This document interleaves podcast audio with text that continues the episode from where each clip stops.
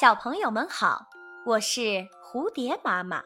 今天我要讲的故事叫《兔子和猎狗》。有一条饥肠辘辘的猎狗在草原上寻找食物充饥，突然，它看见一只兔子正在不远处专心致志地吃着一丛青草。猎狗毫不犹豫地扑了上去。想要逮住这只美味可口的兔子，没想到机警的兔子一闪身，便躲过了猎狗的扑咬。恼羞成怒的猎狗对这只兔子穷追猛打，而兔子也拼命地奔跑，想要甩掉这只猎狗。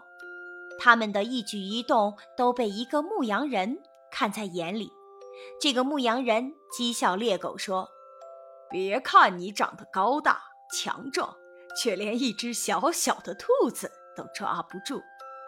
猎狗却冷笑地说：“看来你是不明白啊，我们奔跑的目的完全不同。